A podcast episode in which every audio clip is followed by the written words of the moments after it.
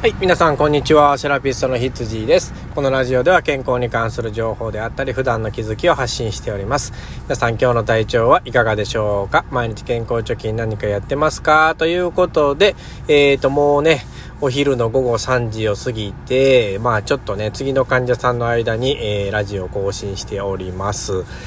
えっとですね、まあ、あの、毎日毎日ね、暑い日が続きますけれどもね、熱中症には、えー、十分気をつけてくださいなんですけど、まあ、コロナの方もね、やっぱりなかなか収まらなくてですね、まあ、関西でも関東でもね、まあ、猛威を振るっていると、デルタ株が猛威を振るっているということでね、まあ、新規感染者数ばっかりね、目がとらわれてしまって、他の情報がなかなか行きにくくなってるような、えー、感じも僕は個人人的にしてるんですけれども、まあ、やっぱりね、この亡くなられてる人が、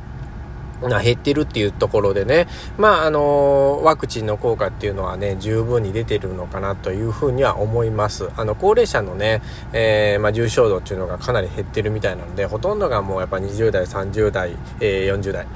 えー、とかのね、若い方たちの層ですからね、まあこれはやっぱりね、まあその外に出ていく接触のね、え回数が多いことがね、やっぱ原因になっているのかなっていうふうに思いますし、まあ、あの、緊急事態の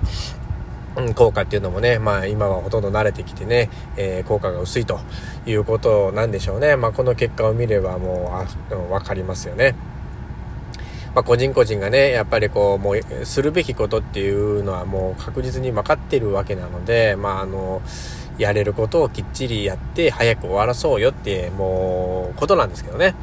なかなかやっぱり難しいですよね。まあ人の考え方って10人と色、まあなかなかその考えも変わるはずもなくですね、えー、まあそこも踏まえてね、いろんな設計をね、していかないといけないのかなっていうふうに思いますし、またコロナの最新情報もコロコロ変わりますしね、まあデルタ株の恐ろしさっていうのもね、ここ最近どんどんどんどん分かってきてるようなね、えー、感じも見受けられますよ。まあ他の国でもまああのワクチン3回目っていうことでですね、えー、まあ、デルタ株は、あの、あの、ね、2回目終わった人の中でもまたかかったりとかね、まあ、あの、効果がまあ薄いのかなっていうところも分かってきてますし、まあ、予断を許さないようなね、えー、形にはなってきてますよね。まあ、皆さんもできるだけね、えー、まあ、あの、ワクチン接種できる人はですね、しっかり打っていただいて、自分の身を、守ってほしいなっていうふうに思います。でね、えっと、まあ、えっと、よくね、うん、コロナの、まあ、お話とか映像で見てる時にですねやっぱりその酸素をね体の中の血中酸素をこう測るシーンとかっていうのねよく最近見受けられるかと思うんですよ。まあその際にですねあの指の先っちょにつけてるあの機械ですよね。一度はもう絶対に見たことあると思うんですけど、あれ、あの、パルスオキシメーターっていう、あの、機械なんですけれども、あの、血中酸素飽和度を測る機械なんですね。まあ、その説明をね、えっ、と、今日は簡単に、えー、しようかなっていうふうに思ってですね、うん、まあ、あの、知らない人も多いんですよね。なの、なんであの爪のところに測ったらその酸素がわかんのみたいな、あのー、感じの人も結構多いと思うんですよ。あれは、えっと、あの、爪のえー、色変わるじゃないですか。まあ、白かったりだとか、ピンクになったりとか、ちょっと赤すぎたりとかっていう風に、あの、爪の色って変わるんですよね。だから爪がまあ窓になってて、まあ、言ったらそれの、あの、血色を見て判断して、その酸素っていうのをた、あの、弾き出してるっていう機械なんですよね。まあ、これすごいですよね。よく考えたらね。えー、まあ、でもその医療用から家庭用まであるので、まあ、そのきっちりと、えー、正確な数字が出る機械をまあ使ってもらえた方がいいんですけれども、まあ、一応そういうことです。あの、爪の色を見て、えー、まあ、機械が判断してるというようなものになります。で、えっと、まあ、そのね、正常範囲なんですけれども、大体ね、えっと、96%から98%ですね。95からだいたい98ぐらいかな、まあ、それぐらいが正常範囲って言われてます。で100%になることっていうのはこれないんですねあんまりね。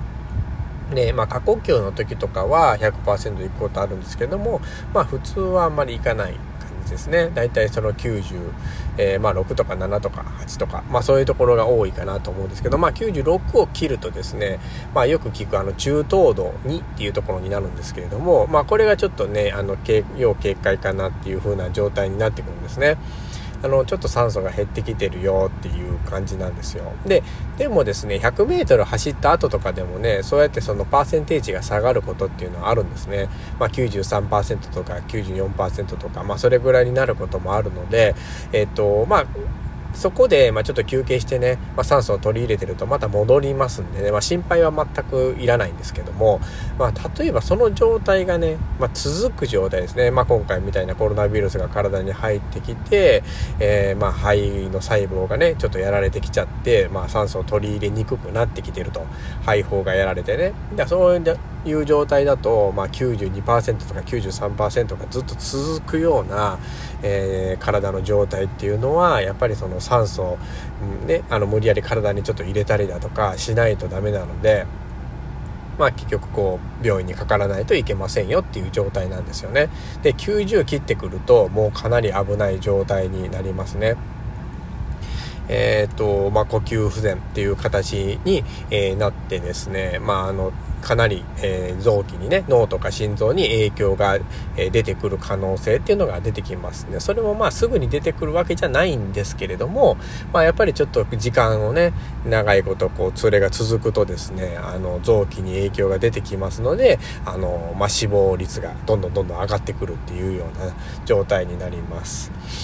えー、でね、あのー、まあ、そのパルスオキシメーターなんですけども、その血中酸素飽和度のパーセンテージ以外にですね、あの、脈拍数も出るんですね、一緒に。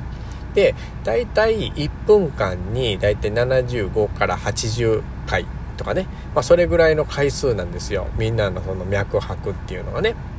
昔、前はなんか60、5とかって僕ら習ったんですけど、ちょっと増えてるのかな。まあ大体でもそれぐらいですよ。70回ぐらい。1分間に70回ぐらい打つのがまあ正常なので、まあそのあたりだなっていう、脈拍はそのあたりだなっていう風に覚えておいてもらってね。だから血中酸素はもう95以上ですよ。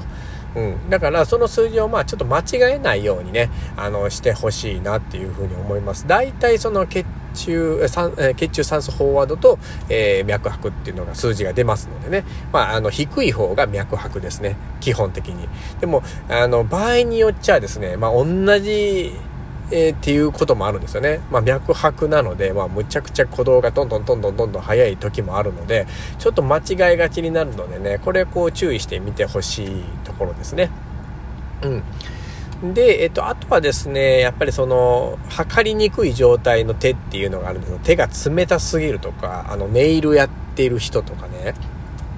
まあ、そんな方っていうのは、あのー、ちょっとこう、ちゃんとした数字が出なかったりするんです。で最初言ったようにその粗悪なっていうかちょっとあの不良品の、えー、パルスオキシメーターを使ってる時なんかは正常値っていうのをちょっと測れない可能性があるので要注意ですよっていうことですね。今あのアマゾンとか楽天とかでも大体ねその一般的なパルスオキシメーターで56000ぐらいで売ってるんじゃないかなと思うんですけどもえっ、ー、とまあそれはねちょっとこうどうなのかっていうのは僕も使ったことないので正確な数字が出るものなのかっていうのはちょっとわからないですけども、ま本来ならね、もうちょっと高いんですよ。まあ、何万ってするようなパルスオキシメーターだと、あの、かなり正確に測れると思いますので、まあ、そうしっかりしたものを欲しいっていう人はね、ぜひ、あの、まあ、えー、ケチらないでとか体のことなんでね、まあ、高い方を選んでもらった方がいいんじゃないかなっていうふうにちょっと思います。